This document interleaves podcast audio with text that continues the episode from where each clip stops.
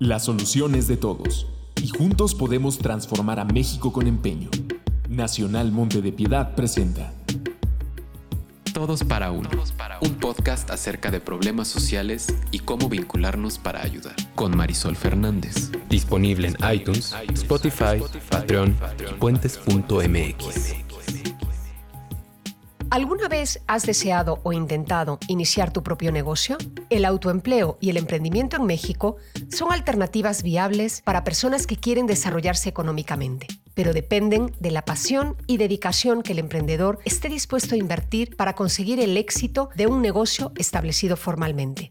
En este podcast platicamos con Proempleo, una asociación civil sin fines de lucro que forma empresarios que buscan concretar un proyecto de vida alineado a su proyecto de negocio, contribuyendo a su desarrollo, al de su familia y al de la comunidad a la que pertenece, generando riqueza y empleos para el país. Bienvenidos a Todos para Uno.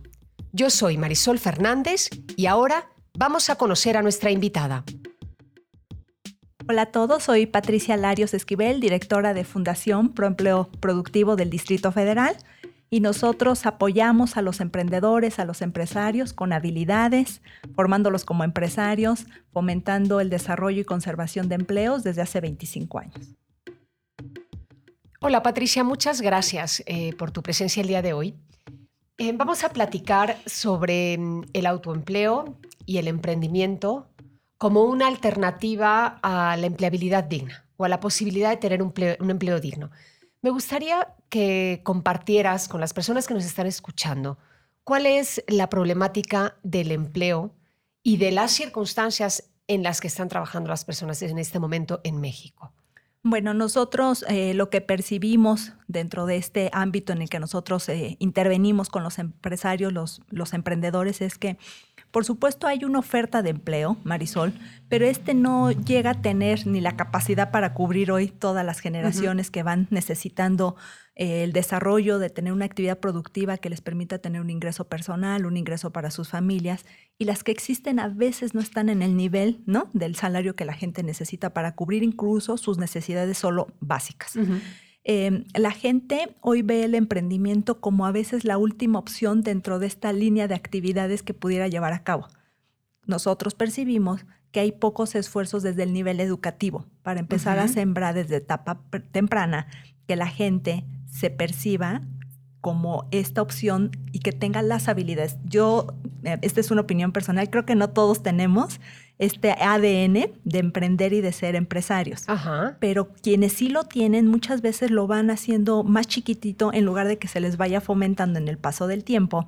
Y esto viene a veces desde las instituciones educativas. Yo creo que todos nos acordamos de aquel compañero que en la primaria te está vendiendo el lápiz o te está vendiendo un sacapuntas o la goma y, o el dulce, ¿no? Que posiblemente tú le compras en el descanso. Y ese chico, pues si no tuvo hoy este este apoyo, pues es muy probable que pues en el paso del tiempo pues se siguió eh, viendo a sí mismo como alguien que tenía que estudiar una carrera y buscar un empleo. Hoy las empresas no se están dando pues abasto. abasto para crear los empleos, los jóvenes sí siguen teniendo eso como meta. Y pues también a veces los jóvenes cuando ven empresas familiares que les apoyaron incluso a sus estudios, no se ven como contribuyendo a la empresa familiar. Claro. Creo que reniegan. Nosotros a veces hemos escuchado historias de yo crecí en la trastienda de mi papá y no les gustaría verse como siguiendo la generación, ¿no? Claro. Pero es porque ven al emprendimiento y al empresario con microempresa como algo que no tuviera este nivel de dignidad o, esta capacidad de generar un ingreso digno, Marisol. Eso es, eso es muy curioso, porque podríamos decir que en los mexicanos en general son bastante creativos para la búsqueda de soluciones, ¿no? Y la creatividad es una, habilidad o una característica que define al, emprendedor. Ahora, yo tengo una pregunta. ¿Tú crees que hay otras culturas eh, u otros sistemas educativos que promueven el emprendimiento desde la escuela y donde el emprendimiento se da de una manera más natural?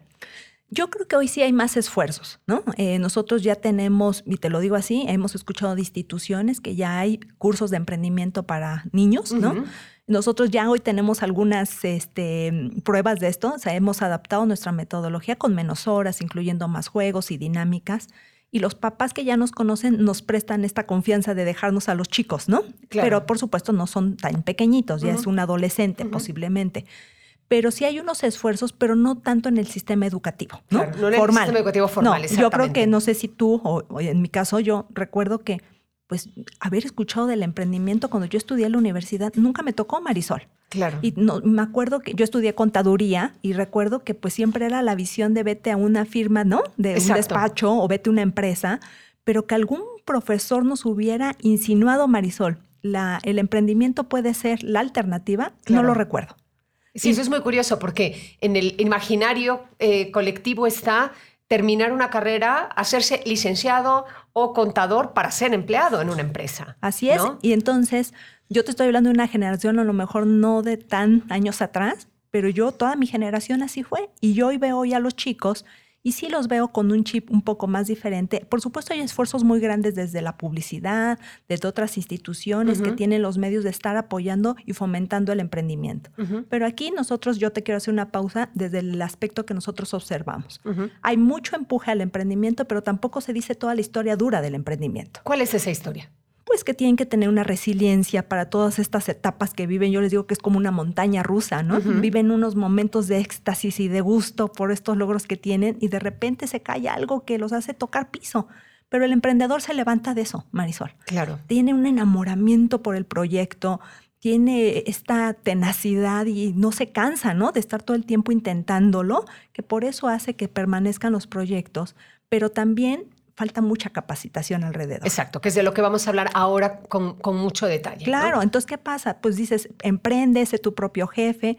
Y a veces esta connotación de quieres escuchar lo que quieres eh, o quieres oír lo que tú deseas escuchar, ¿no? ¿Qué pasa? Yo voy a ser mi propio jefe, pero voy a tener un salario mejor que cuando era empleado. Voy a trabajar menos horas. Y esa no es la historia. Pero entonces, ¿cuál es la historia? Primero, empecemos por la definición de la problemática. ¿De qué tamaño es el problema del desempleo en México? Hoy está muy fuerte el desempleo. en el último reporte que nosotros leímos es pues, que la tasa está en un 3.5, que sigue siendo alta en comparación con el último trimestre que se evaluó, que es del 2018. Pero lo que hoy afecta también mucho es que pues, toda la gente está con una incertidumbre, posiblemente. Se suman una serie de factores en nuestra economía que no, no permiten. Y también hoy hay una situación de de a veces las políticas públicas hay poco incentivo a lo mejor para que la gente perciba que poner una, em, una empresa puede ser beneficioso, ¿no? Es un proceso también, Marisol. No puedes pretender que una empresa nace hoy y ya mañana está formalizada y está, ¿no? Pagando los impuestos de la nómina. Es un proceso, porque a veces van creando apenas su propio autoempleo. Entonces, el desempleo está fuerte el desempleo yo creo que ha permanecido durante muchos años en nuestro país, ¿no? En este caso, lo que pasa es que pues algunas veces la situación económica mejora un poco y a lo mejor perdemos un poco este foco a ese punto en especial y hoy también pues la inseguridad ha robado mucha pues mucha cámara porque también es un problema muy grande, ¿no? Pero también la inseguridad a veces se ha derivado de que la gente cuando no tiene empleo cae muy fácil en estas garras de las actividades ilícitas. Efectivamente, de manera que ahí el autoempleo y los emprendimientos que entiendo inician primero en el ámbito informal, muchos de ellos, y luego, dependiendo de cómo vayan eh, progresando, pueden pasar al ámbito formal, pero resulta una alternativa que las personas que nos están escuchando deberían tener en mente cuando no existe la posibilidad de tener un empleo en la empresa. Sí, sí, claro, y además entender que sí se tienen que capacitar. O sea, sí puedes nacer con este ímpetu de querer, eh, soy muy creativo y hice cinco empresas y no, le probé, pero sí te tienes que capacitar. A ver, cuéntame, em, ¿cuáles son las áreas de oportunidad que tú percibes en las personas que sí quieren emprender? Vamos a hablar para ese universo. Si ahora alguna de las personas que nos está escuchando en algún momento se le ha ocurrido que em, montar una empresa es una muy buena alternativa y piensa que tiene buenas ideas, ¿Cuáles son los primeros eh, elementos que tiene que valorar o cuáles son las primeras preguntas que se tiene que hacer? Mira, eh, lo que nosotros vemos es que hoy, por supuesto, las primeras empresas que les pasan por las mentes es mucho eh, empresas de, con productos, ¿no? Y sobre todo si están relacionados con el, la cuestión alimenticia. Ok. Em, ¿no? no, hay un análisis de qué existe en el mercado, ¿no? Eh, cuando alguien te dice, tu salsa está deliciosa, deberías de poner tu negocio, esa persona le entra ese mensaje y piensa que le va a vender a todo México, Marisol. Sí, sí, no es lo mismo hacer una buena salsa en tu casa, en la cocina, que vender una salsa eh, al mercado. Y que tenga las características y todas las cuestiones de calidad y de inocuidad que requeriría para entrar en un anaquel, ¿no? Perfecto. Em, esta parte también de de pensar que hoy el negocio tiene que ser un lugar físico. Hoy eso también ha cambiado, Marisol. Sí, claro. Los negocios son en redes, ¿no? En muchos de los casos nadie tiene un local, venden los arreglos florales, venden muchas de las cosas ya no teniendo un local y la gente a veces se endeuda ya rentando un local, pagando un depósito de unos meses, cuando ni sabía si ahí era el mercado donde estaban requiriendo su producto y lo iban a pagar. Claro. ¿No? Eh, esta parte de no saber administrar y de mezclar tus finanzas personales con el del negocio, ¿no?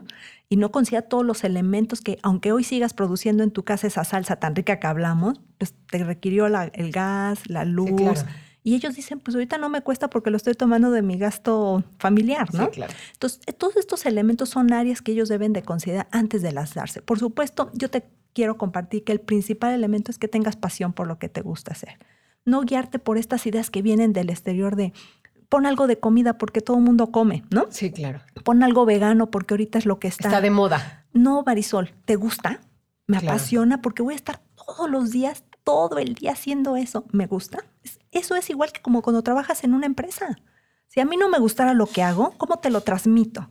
¿Cómo convenzo a alguien que vaya a la institución y que, que tenga la confianza en nosotros para que lo podamos hacer? La pasión se siente. Sin duda, y se transmite. Y se transmite. Y hay muchas horas que tienes que dedicarle a un y proceso por eso no de te cansas. Y por eso no te cansas cuando algo te gusta, ¿no? Y, estos fracasos que puedes tener o estos momentos de, de, crisis no te duelen, ¿sí me explico? O sea, te levantas porque amas lo que haces. Eso sí primordial. Y la gente a veces sigue mucho consejo de lo que hoy es exitoso afuera. Y a veces no es lo que a ti te gusta. Claro, efectivamente. Ahora, em, estamos hablando de, primero, tiene que existir pasión. Después hay un componente muy importante em, de capacitación y formación para el emprendimiento. Así es. ¿Es así? Em, cuéntame, ¿cuáles son estas habilidades técnicas y blandas también si las hay, que son fundamentales para aproximarnos un poco más a un emprendimiento que tenga posibilidades de tener éxito? Sí, claro, lo mencionas perfecto también vemos desvinculado el ser humano del proyecto, ¿no? Nosotros, ¿qué hemos hecho, Marisol? Incluimos en la primera etapa un módulo de desarrollo humano. Y te quiero decir que la gente que se acerca dice, pero si yo ya tengo la urgencia, ¿no? De poner el negocio o de mejorarlo porque me estoy acercando a ti pro empleo porque tengo crisis. O porque ya lo voy a cerrar y alguien me recomendó que me acercara contigo. Si la persona también no está bien, esto es un freno de mano para cualquier cosa que le quieras decir. Claro. Si no se ha capacitado y tú hoy le empiezas a hablar de temas técnicos, lo primero que te pueden decir es, espérame, espérame, yo no soy ni bueno para los números. Que alguien casi, casi me lo haga. Claro. A ver, pero entonces, ¿qué es desarrollo humano? Más concretamente. Claro. ¿Qué, buscamos a través de nuestro primer módulo? Hablar de la historia de vida que tú tienes el día de hoy. Hoy ese es el resultado de la persona que está en ese momento con nosotros. Decimos, lo que haya pasado, perdónate, ¿Tienes miedo? Pues se vale porque todos tenemos miedo cuando vamos a hacer algo nuevo, un cambio en nuestra vida. Tu autoestima, ¿cómo está? Tu motivación, ¿no? Es importante.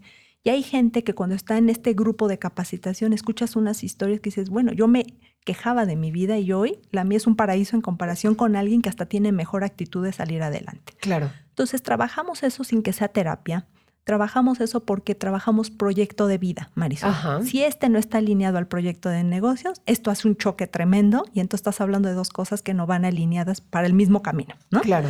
Entonces trabajamos el proyecto de vida, les decimos dónde vas a incorporar tu proyecto de negocio, cuánto tiempo le tienes que dedicar y ahí hay el primer cuestionamiento. Si quieres seguir, si eres emprendedor, si, si, ves todo lo que va a conllevar ser emprendedor y hay gente que dice, híjole, creo que yo no yo no tengo estas características. Entonces, por eso es importante cuando escuchan todas esas historias, como formamos un grupo en donde puede haber emprendedores que apenas están iniciando, como alguno que ya vivió un proyecto de negocio y se le fracasó. Previo, ajá. Y entonces se acerca a nosotros y dice, quiero empezar otro, pero quiero hacerlo de una manera diferente. Y cuando escuchan los errores que él cometió, dicen, yo ya no lo hago igual que él. Claro.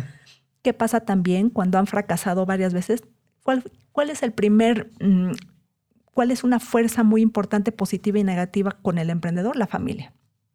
Le dice, ya no lo intentes, pero no se dan cuenta que no es la persona, Marisol sino la forma en la que lo llevó a cabo en un momento determinado. Entonces la familia puede ser también un vínculo que puede apoyarlo o frenarlo por completo, ¿no? Claro. Entonces, por eso es importante para nosotros hablar del ser humano. Hablamos también en condiciones cuando los grupos requieren mucho todavía el tema de hablar de la equidad de género, pues hoy los proyectos son diversos, hoy los proyectos quieren incorporar muchas cosas y también se habla mucho de este tema, pero hay que también empezarlos a formar que en sus empresas ya las vayan viendo con esta, este proyecto de vida de incluir, ¿no? Y de trabajar la equidad de género en sus proyectos. A ver, cuéntame un poquito más eh, sobre esto. Exactamente, ¿cuál es el objetivo de que Proempleo tenga eh, un foco dentro de su intervención eh, en la equidad de género? ¿Qué es exactamente en la práctica lo que ustedes buscan que los eh, emprendedores vean o aprendan y luego incorporen en sus empresas? Eh, lo primero es que ellos se vean como parte de una sociedad en donde vamos a estar combinados, ¿no? Ambos géneros, que cambiemos nuestro lenguaje, ¿no?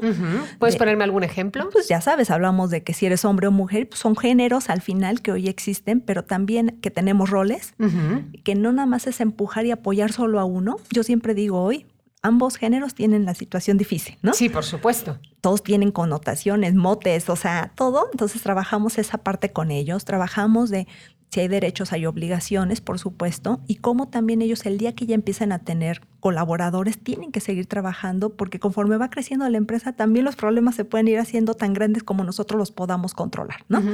Nosotros, la mayoría de la gente que se acerca son mujeres. El 60% de las mujeres que son las que atendemos dentro de la institución, un 40% son hombres.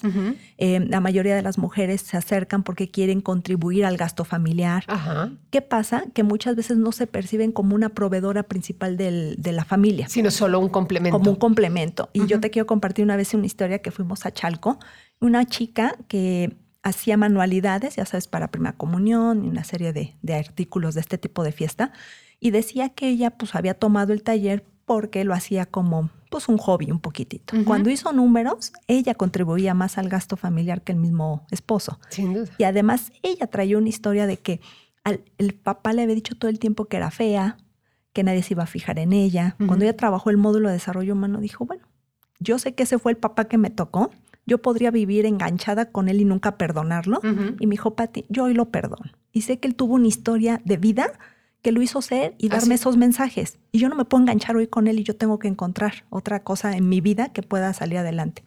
Y entonces cuando vio ella que su ingreso era mayor al que tenía en la familia que el marido, pues también le dio otro rol, ¿no? sin, duda, da ahí un empoderamiento. Claro, y un empoderamiento positivo, ¿no? No queríamos que dejara al marido, tampoco se trata de eso, ni, desintegrar la familia, pero sí decirle, mira, tú todo lo que has hecho y a lo mejor tú te habías minimizado, ¿no? En tu rol de mujer dentro de esta familia.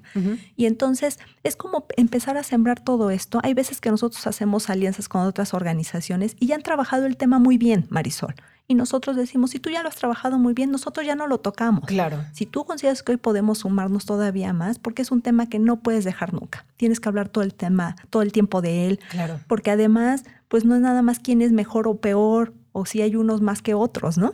Todos convivimos en una sociedad, seamos sí, hombres una corresponsabilidad, una equidad, igualdad. Y como ellos también, pues vienen empujando a las demás generaciones, porque muchos son padres de familia, ¿no? Sin duda, que, están educando. Y que están educando, ¿no? Entonces, por eso es importante nosotros tomar en esa primera etapa de nuestro modelo, del primer módulo, la equidad y el desarrollo humano.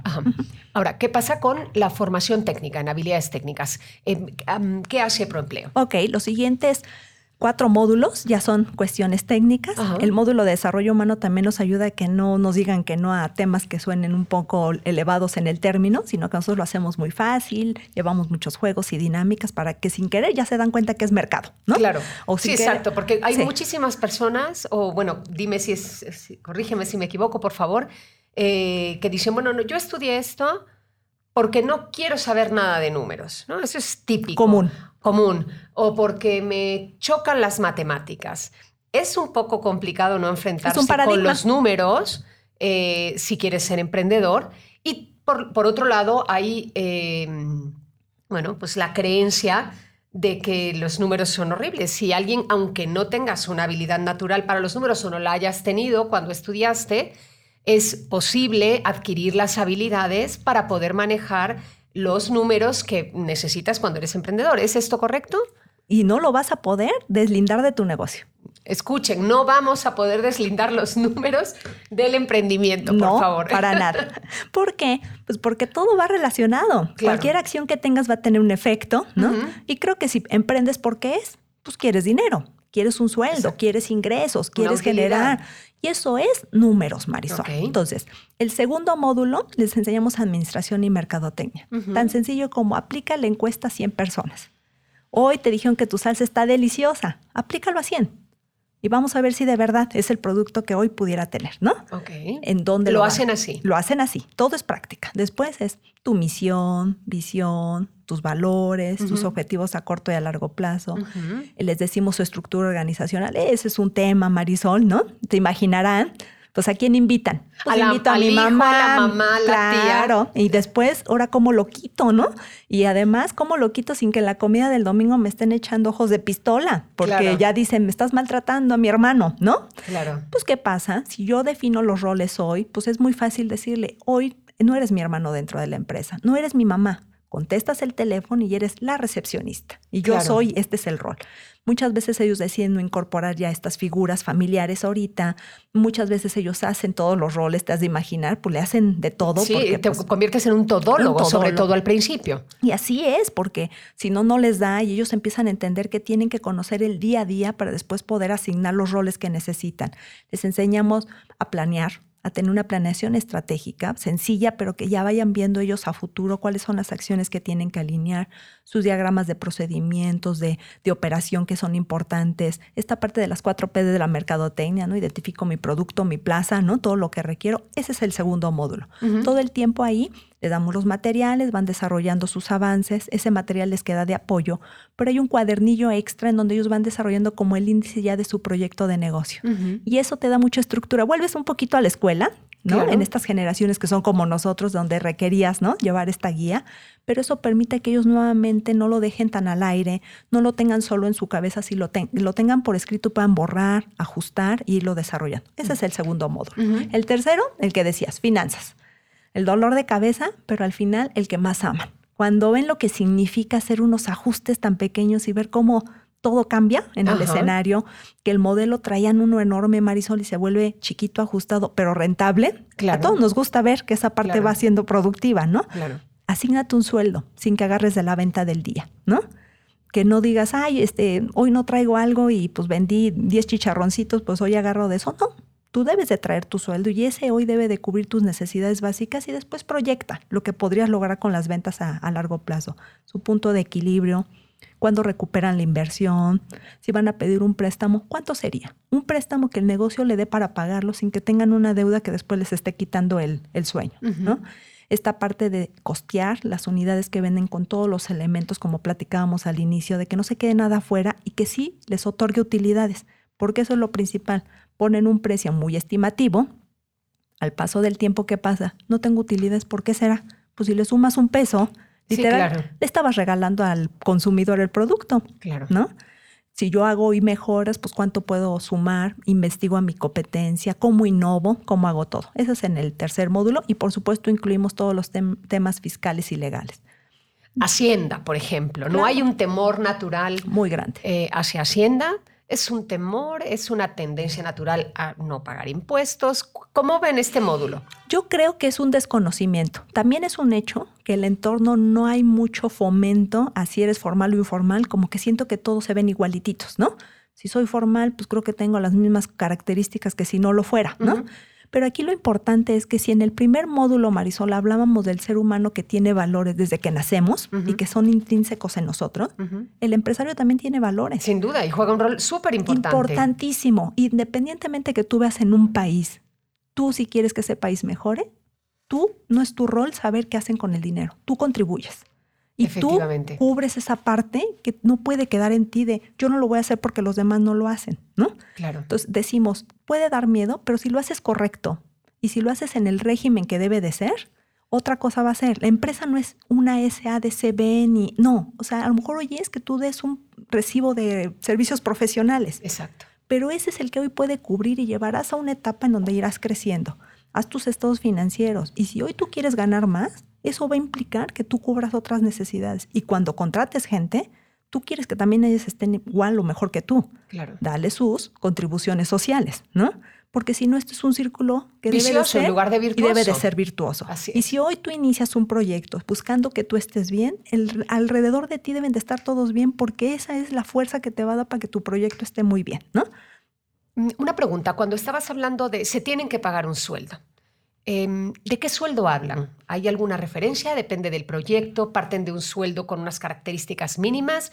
Em, ¿Qué es lo que debe esperar una persona que quiere emprender? Les ponemos en el manual hay dos escenarios. Uno es el mínimo que puede cubrir hoy sus necesidades principales. ¿Y de cuánto estamos hablando? Eso sí depende ya de cada Ah, quien. Vamos correcto. a pensar, yo digo, hoy Patín, yo quiero uno de 15 mil, entonces tendré que hacer todo un modelo financiero para lograr mis 15 mil pesos Claro. y cubrir todo lo demás. Claro. Hay quien dice, yo con 5, Marisol. Y es con esos 5 lo que alguien diría, ¿cómo vive con 5 mil? Con 5 mil, él está feliz. Claro. ¿sí? Entonces depende de tus necesidades como empresario, pero sí les decimos, hay dos escenarios, el básico para que cubras todo lo que necesitas y el deseado, esperado, que es conforme vayas haciendo todo tu desarrollo de proyecto, Quisiera llegar vas a llegar a eso y entonces ahora sí puedes tener cubierto todo, hasta lo extra que a lo mejor pudiera darse para el proyecto. Dime una cosa, ¿quiénes son el perfil de empresarias y empresarios eh, que llegan a Proempleo? ¿A quién va dirigido? Nosotros, bueno, tenemos una diversidad de perfil, insisto, es mayormente mujeres. Las edades, el que llega solito, sin que haya este empuje de algún donante que a veces tienen unas líneas de responsabilidad social y que dicen, quiero puros jóvenes o puras mujeres. El que llega solito, por ejemplo, es de 35 a 55 años. Ah, mira, los menos jóvenes de los que pensaríamos. Sí, yo creo que vemos que es el que ya sabe hoy, pues como que ya probó un poco ambiente laboral formal, a lo mejor como empleado, ¿no? Y dice, ya me di cuenta que sí, trabajé un tiempo para tener un poco de ahorro para mi proyecto y ahora sí ya me, me aviento, ¿no? Y eh, escolaridad prima- eh, preparatoria y, licenciatura, pero licenciatura pasantes, a lo mejor no, no titulados, Trunca, truncos. ajá. En ese rango están los que nosotros atendemos en su mayoría. ¿Y mm, población vulnerable? ¿Le- ¿La llamarías? Sí, eh, nosotros ahorita justo estaba viendo unos números en la fundación del 218 y tenemos baja, baja, baja media, ¿no? Y media baja. Es donde está nuestro sector de atención. ¿Podrías compartirme algún caso de éxito? Sí, de, claro. De un empresario, Bueno, empresario que tenemos muchos, el- Ajá, ¿no? bueno, pues algunos. Bueno, eh, bueno, el primero que a mí me encanta y que todos lo tenemos como un vocero es un señor que se llama Jaime Flores. Tomó el taller porque su esposa nos escuchó en una intervención que nos regalaron en la radio. Él solo estudió la primaria, vendía churros en la calle, los churros que vemos afuera de una iglesia, ¿no? En la calle. Y la esposa escuchó y dijo, oye Jaime, te deberías de ir a, a tomar el taller. Dijo, bueno, pues hasta él hace broma, si no iba me iba a ir muy mal, ¿no? Exacto, Entonces, pues, pues siguió muy inteligentemente el- el- el- la recomendación de la esposa, va, toma el taller y que cuando llegó dijo, ay caramba, ¿dónde estoy? Porque pues estos grupos diversos que hacemos con toda la intención, dijo, yo solo tengo la primaria y gente con licenciatura, ¿no? Y bueno, dijo, me voy a aguantar. Empezó a tomar el taller, la parte numérica le ayudaron sus hijos, eran unos jóvenes en ese entonces, ya pasó como hace 12, 15 años él por, por proempleo. Terminó todo el taller, hizo su proceso de consultoría y al, hacer todo el proceso le tocó que alguien se acercó de una empresa y le dijo, me gustaría que me diera los churros para mi fiesta de fin de año. Y cuando le dijeron, da factura, No dijo, tenía. no tengo. Y le dijeron, ahí le llamo. Y siempre dice él, pues sigo esperando que me llame, ¿no? Claro. Entonces, ¿qué hizo? Todo su proceso formal, se dio de alta Marisol en Hacienda, decidió ya no vender en la calle, incorporó a los hijos en el negocio, solo atiende banquetes, o sea, primeras comuniones, bautizos, se viste con la casaca como de chef, ¿no? Hace los churros, los hijos han hecho cosas complementarias, ¿no? En el servicio, el chocolate caliente, una serie de Ah. cosas que ofrecen. Y él ya solo atiende ese medio, ya no vende en la calle, ya está formalmente y es donador de proempleo. Va cada mes y nos dona un monto, ya ve con un grupo de participantes y es una persona que vive en Chalco. Es una persona que no tenía que ver con su historia de vida, sino con lo que él tenía dentro, ¿no? Claro. Y es esa persona que tú dices es agradecido, por eso le va, yo creo que bien, ¿no? Claro. Al final, porque es un círculo virtuoso. Y es una persona que lo quiso hacer, Marisol, y no tenía que ver con su formación, si te das cuenta, escolar, ¿no? Claro. Y otros muchos, como los productos que aquí te, te- te- te comparto, que es como Josué o Marisa, ¿no? Eh, en donde ellos, Josué lo inició desde la universidad, como forzado por el proyecto universitario que le hicieron, yo creo que para alguna calificación.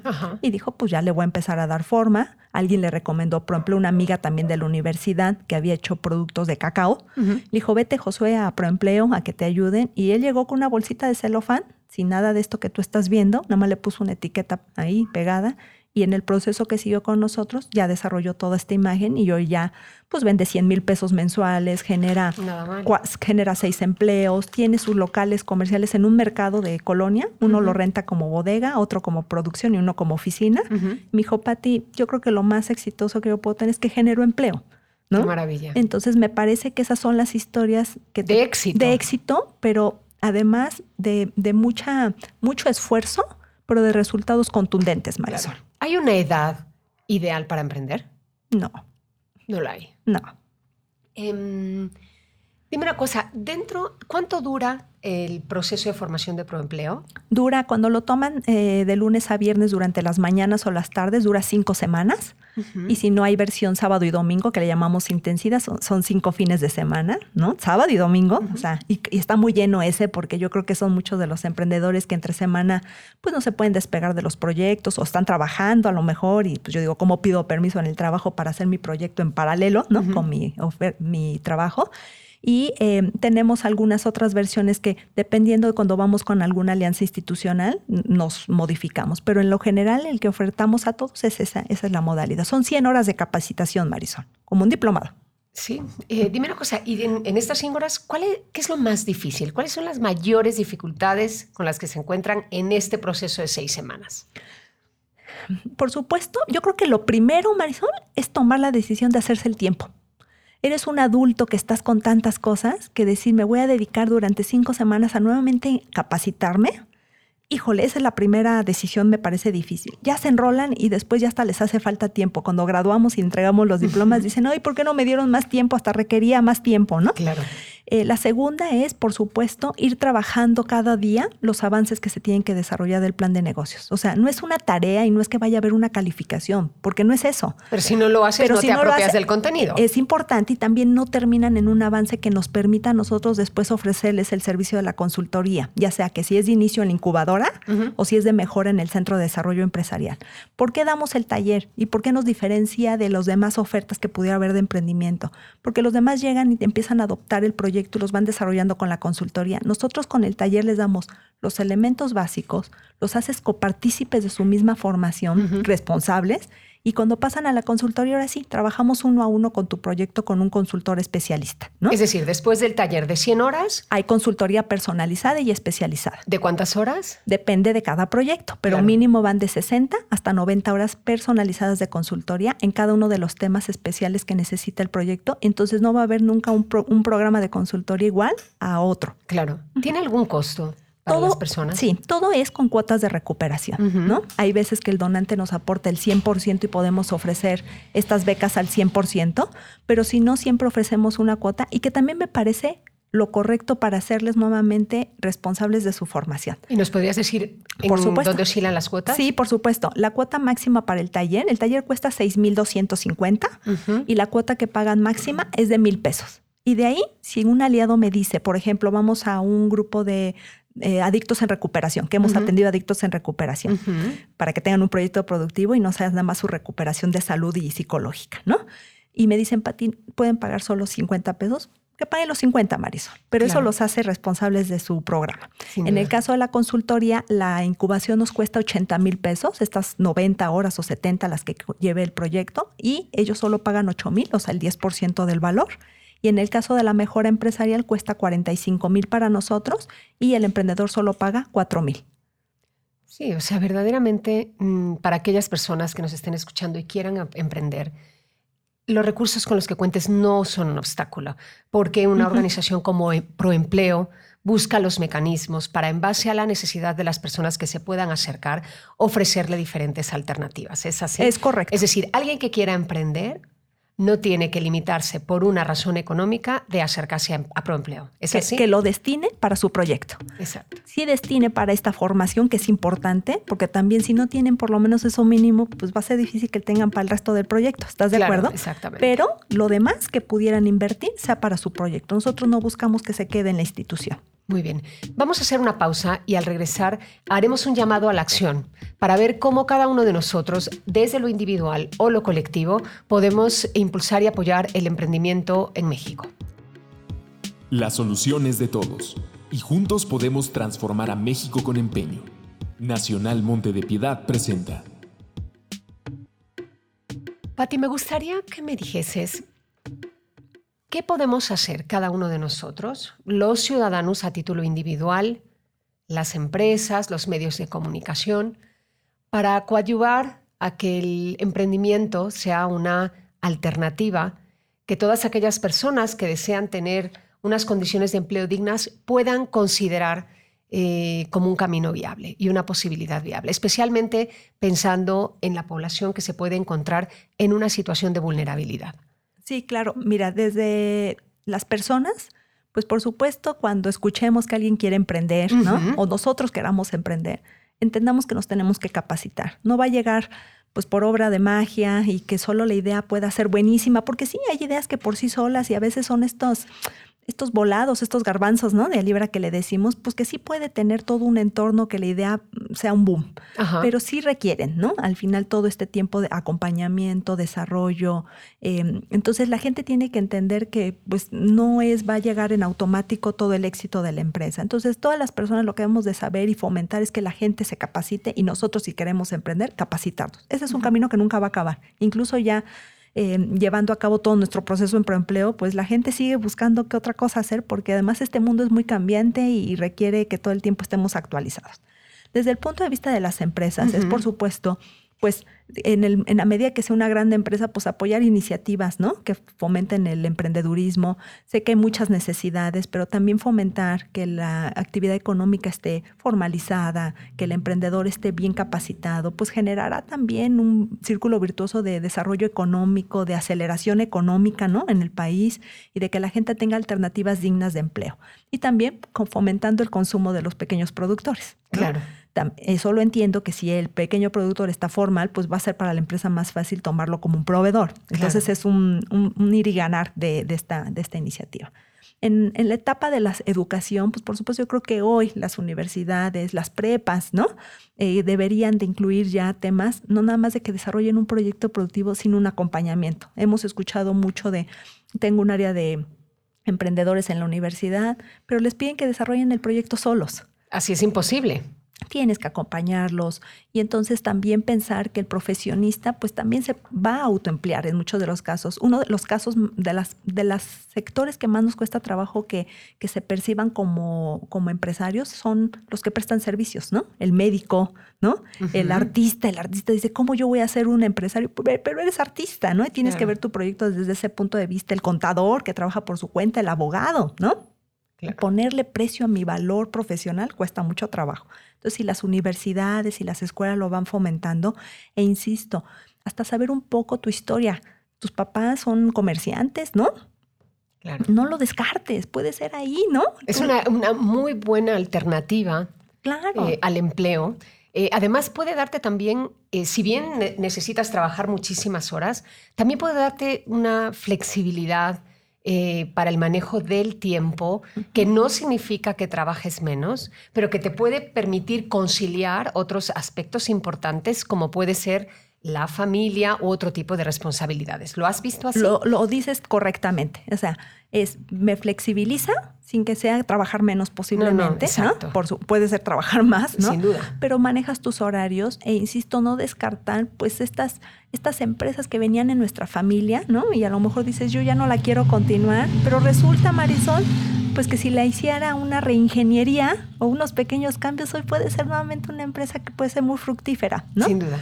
Eh, o, hacer una que esté aliada, ¿no? A esa empresa de mi papá o de mi mamá que puede ser. Entonces, desde el, sector educativo me parece que es importante que, el, que todos perdamos el miedo a, pues, a comercializar. Incluso si tú buscas hoy empleo, tú te vuelves alguien que está comercializando y, vendiéndote tú, ¿no? Para poder. Entonces, me parece que es importante que fomentemos todas esas habilidades.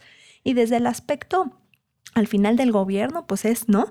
Incluir, seguir incluyendo programas que fomenten, por supuesto, la permanencia, que es algo importantísimo. Eh, una de las estadísticas que nosotros siempre compartimos, que es del INEGI, es que el 75% de las empresas no sobreviven los dos primeros años de operación, Marisol.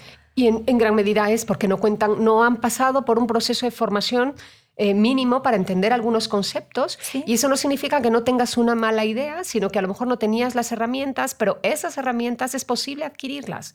Entonces, esta es una invitación a que aquellas personas que tienen el interés o tienen una buena idea, lo exploren adecuadamente porque puede ser una alternativa a la empleabilidad digna muy valiosa. Sí, y revertimos la estadística. Te comparto, las empresas que nosotros apoyamos, si las comparamos con estas que nacen sin estos apoyos, el 88% permanece abierta después de los dos años. Ese es un dato muy, muy significativo. pero te voy a decir algo, alguien diría, pues, ¿qué hacen ahí adentro han de tener, no? El tesoro. No, si tú ves... Sentido común es el tesoro. Pues sí, y además te voy a decir una cosa, una facilidad de compilar en estos libros que tú tienes en tus manos, estos temas que a lo mejor a nosotros en la universidad, quienes tuvimos la oportunidad, nos llevaron los cinco años de la carrera, ¿no? Y eso no me hace garantizar tampoco que yo pueda ser el mejor administrador de mi negocio, ¿no? Entonces, hacerlo tan fácil, volver a hacer un recordatorio para algunos de ellos, el que ya ha vendido, aunque no tenga la formación profesional, te da la vuelta, Marisol, porque él ya ha vivido y se ha fogueado de este día a día del, de la ciudad, ¿no? Entonces, es importante que el gobierno apueste. A veces no es solamente dar los apoyos económicos, a veces la gente sí se va por eso, pero no era lo que necesitaban para iniciar un negocio. Al final del taller, cuando si tú les vuelves a preguntar, a nuestros beneficiarios, dicen, ahorita no voy a pedir el crédito, voy a volver a hacer números, ¿no?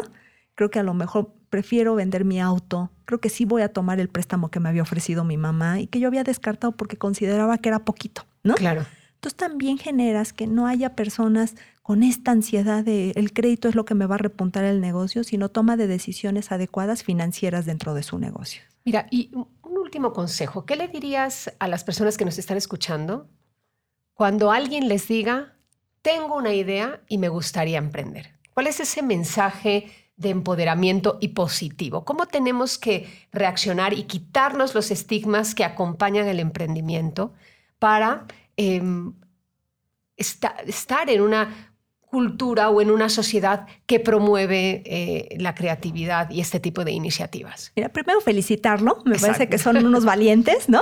Segundo, decirle, capacítate. ¿No? Y no me refiero a que yo haga el comercial de, por ejemplo, capacítate, lee. Hay muchas instituciones que también hoy apoyan, ¿no? Y ella escogerá, ¿no? La que mejor le, le acomoda. Por supuesto, nosotros tenemos un modelo probado y tenemos muchos casos de éxito, pero es capacítate. Y desde ahí ya no sueltes ese esquema de la capacitación. Todo el tiempo lo vas a requerir, ¿no? Todo el tiempo te va a ayudar para tomar las mejores decisiones e incorpora con esa capacitación a las mejores personas que necesitas en tu negocio. Em, por último, me gustaría eh, tocar un tema que no profundizamos, el crédito. Es también importante estar formados y educados antes de tomar la decisión de endeudarse. ¿Es así? ¿Cuál es tu consejo en este ámbito? Por supuesto, tener números reales, no pedir unos números que después tú ya no sabes cómo pagarlos y que a lo mejor el negocio puede seguir dando para pagarlos, pero es insuficiente, Marisol, porque pidieron unos montos que estaban fuera del contexto del modelo financiero, ¿no? Entonces, me parece que tener esta clara noción de cuánto puedo pedir y cuánto yo puedo pagar de acuerdo a mi capacidad de pago es lo más responsable, ¿no? Entonces, el crédito es importante, sí, tomando muy informado la opción que puedas requerir, viendo todas las opciones, ¿no? No yéndonos por la primera, siempre va a haber una que te acomoda mejor a ti y no hay una mejor o peor, pero informado, Marisol. Sin duda. ¿Qué tiene que hacer alguien que nos esté escuchando si quiere acercarse a Proempleo? Bueno, nosotros siempre tenemos talleres en nuestras aulas, ¿no? Disponibles cada 15 días en estos diferentes horarios que te compartí.